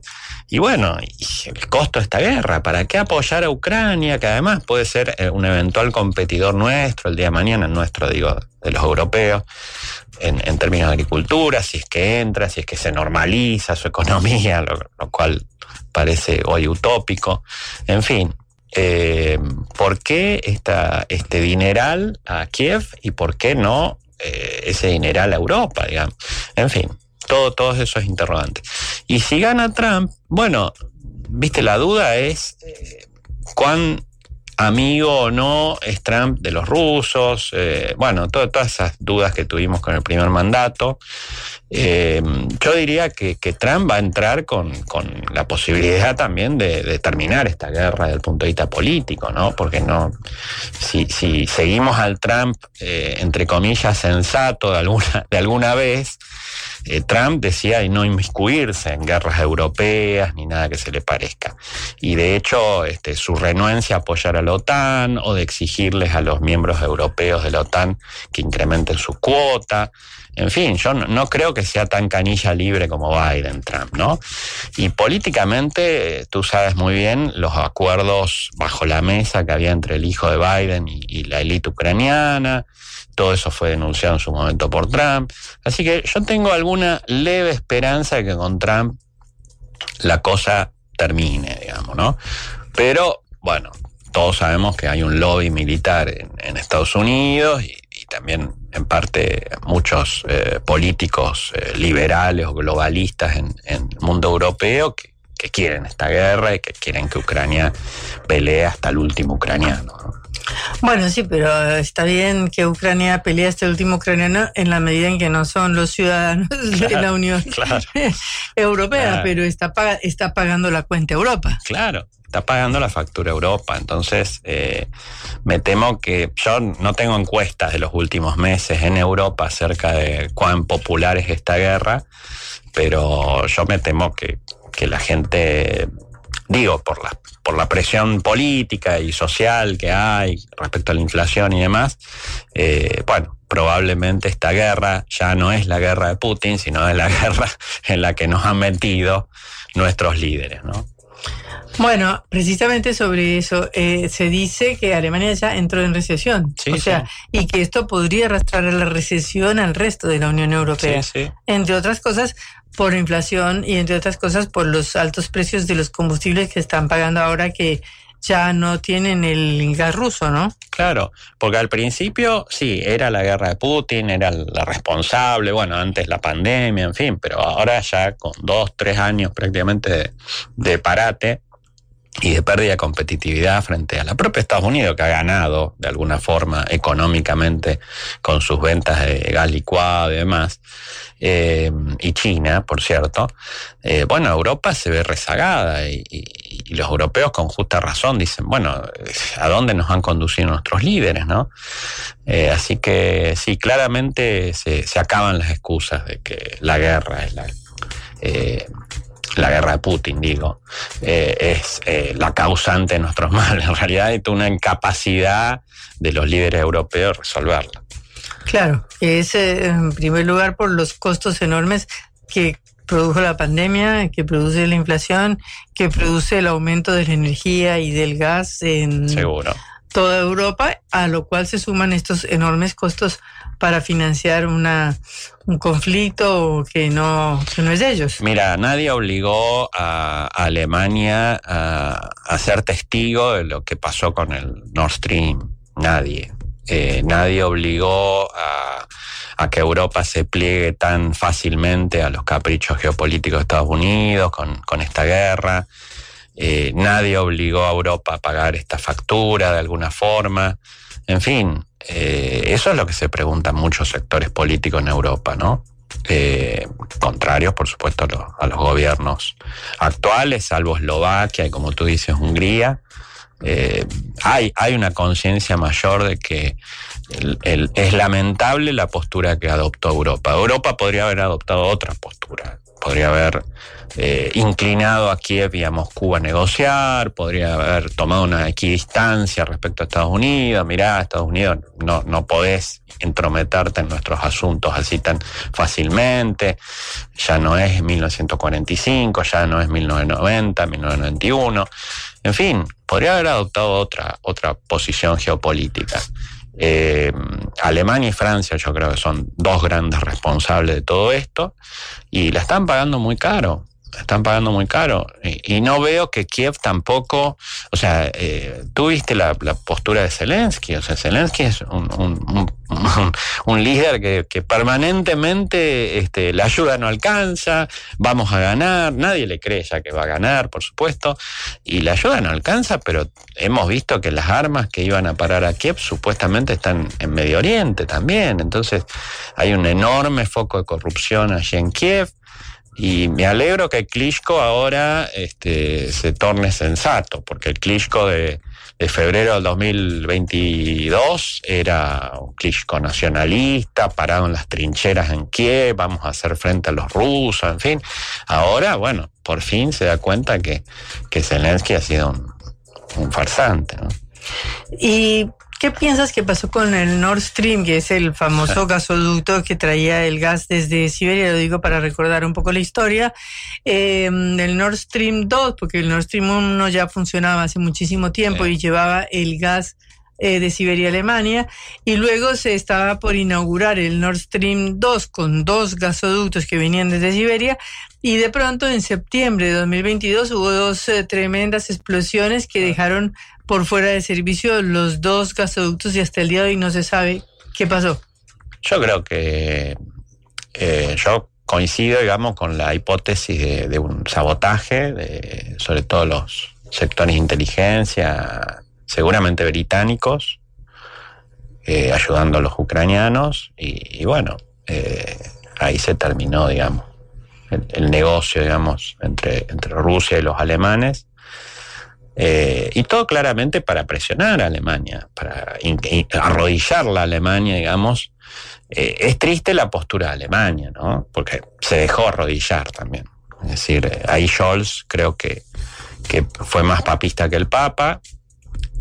Insisto, pudo haber muchas presiones difíciles de sobrellevar, pero él tenía cierto apoyo doméstico como para hacer otra cosa.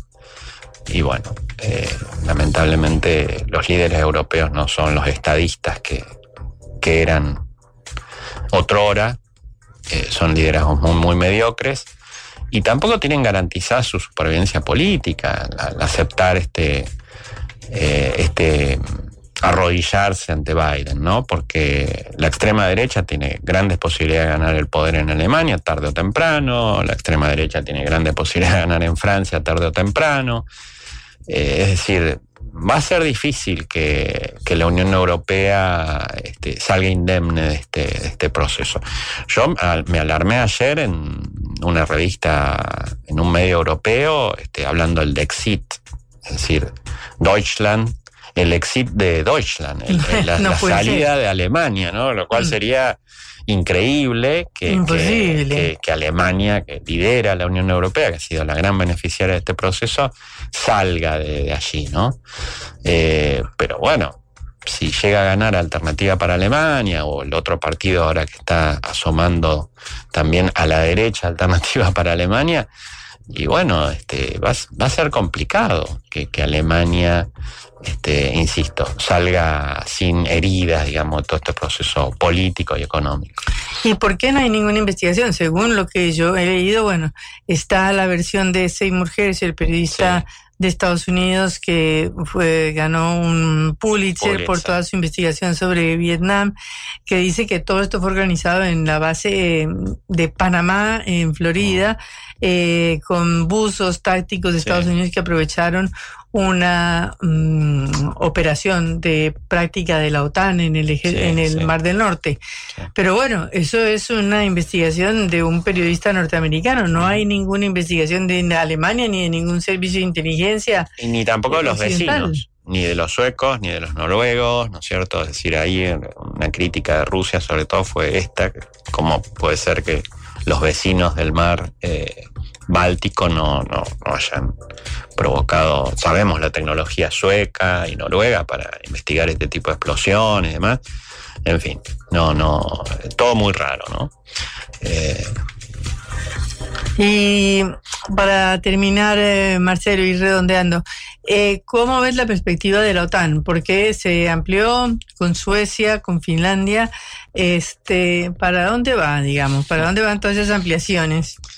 Yo creo que se va a detener ahí, porque no, es decir, fue todo un show para que Suecia y Finlandia entren, pero tampoco, eh, bueno, veía también algunas imágenes de, los suecos preparándose para el colapso, para un eventual, para un eventual cambio climático muy fuerte y para una eventual invasión rusa. Yo no lo veo ese escenario para nada. Eh, y salvo ese apocalipsis, digamos, mental en el que eh, sobre todo los medios occidentales han, impregnado un poco a los escandinavos, bueno, no, no, no, no veo que el proceso avance. Máxime, insisto, si llega a ganar Trump. Es decir, no, no veo a Trump este, tensionando más la relación con Rusia, sino al contrario, es decir, este, en todo caso exigiendo a los europeos no lo que les exige Biden, involucrarse en una guerra absurda, sino eh, bueno, barajar y dar de nuevo en la relación y barajar y dar de nuevo también en el sentido, en la existencia de la OTAN.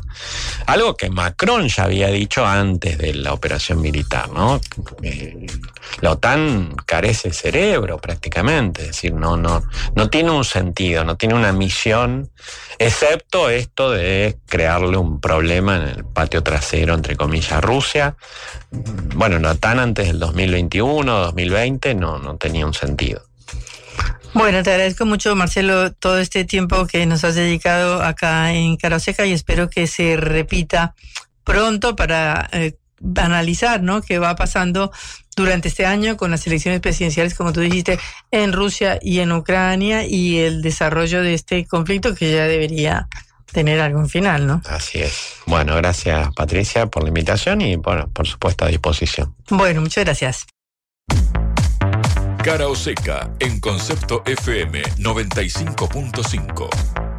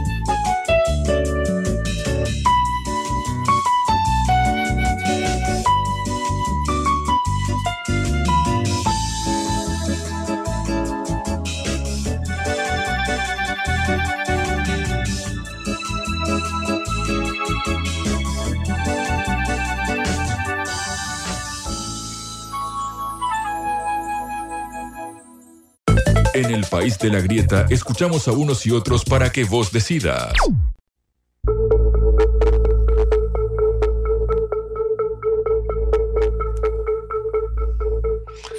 Llegamos al final de esta jornada de lunes 5 de febrero, comienzo de semana.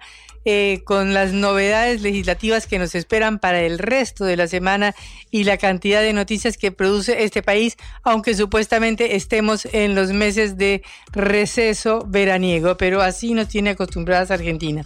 Eh, agradecemos eh, la colaboración y el trabajo fundamental de Johnny Valderrey en la operación, Celeste Vázquez en la operación y la inestimable producción de Augusto Macías para nuestro programa que pueden volver a escuchar por sputniknews.lat y que también recomendamos que sigan nuestro canal de Sputnik Mundo por Telegram para enterarse de las noticias internacionales.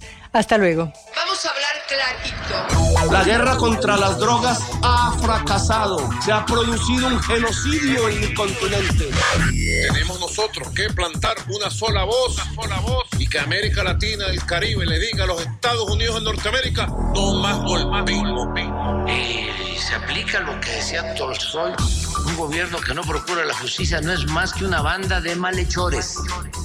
Qué cosa rara que diga gracias a la vida a pesar del dolor, porque mi hija dio la vida sabiendo que había que cambiar. La vi ahí que, que brillaba, que sobresaltaba en, ese estadio hermoso y no lo pensé y, y la fui a besar. La vida está llena de tropezones y de fracasos, pero es hermosa. Es hermosa. Cara seca.